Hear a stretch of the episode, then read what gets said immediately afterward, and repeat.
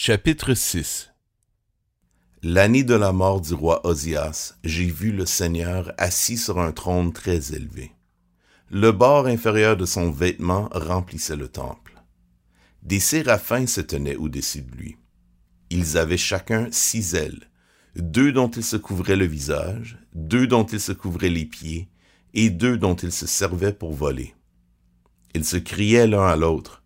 Saint, Saint, Saint est l'Éternel, le Maître de l'univers. Sa gloire remplit toute la terre. Les montants des portes se sont mis à trembler à cause de la voix qui retentissait, et le temple a été rempli de fumée. Alors j'ai dit, Malheur à moi, je suis perdu, car je suis un homme aux lèvres impures. J'habite au milieu d'un peuple aux lèvres impures, et mes yeux ont vu le roi, l'Éternel, le Maître de l'univers. Cependant, l'un des séraphins a volé vers moi, tenant une braise qu'il avait prise sur l'autel à l'aide de pincettes. Il a touché ma bouche avec elle et a dit, Puisque ceci a touché tes lèvres, ta faute est enlevée, et ton péché est expié. J'ai entendu le Seigneur dire, Qui vais-je envoyer, et qui va marcher pour nous? J'ai répondu, Me voici, envoie-moi.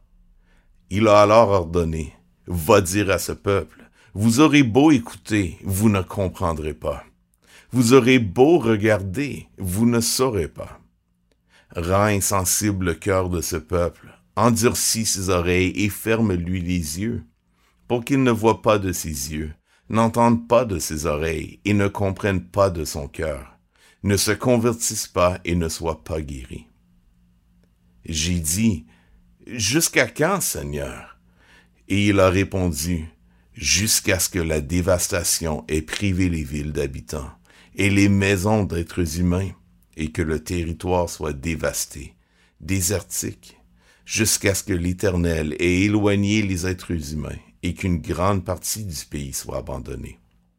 S'il reste un dixième des habitants, à leur tour ils passeront par les flammes.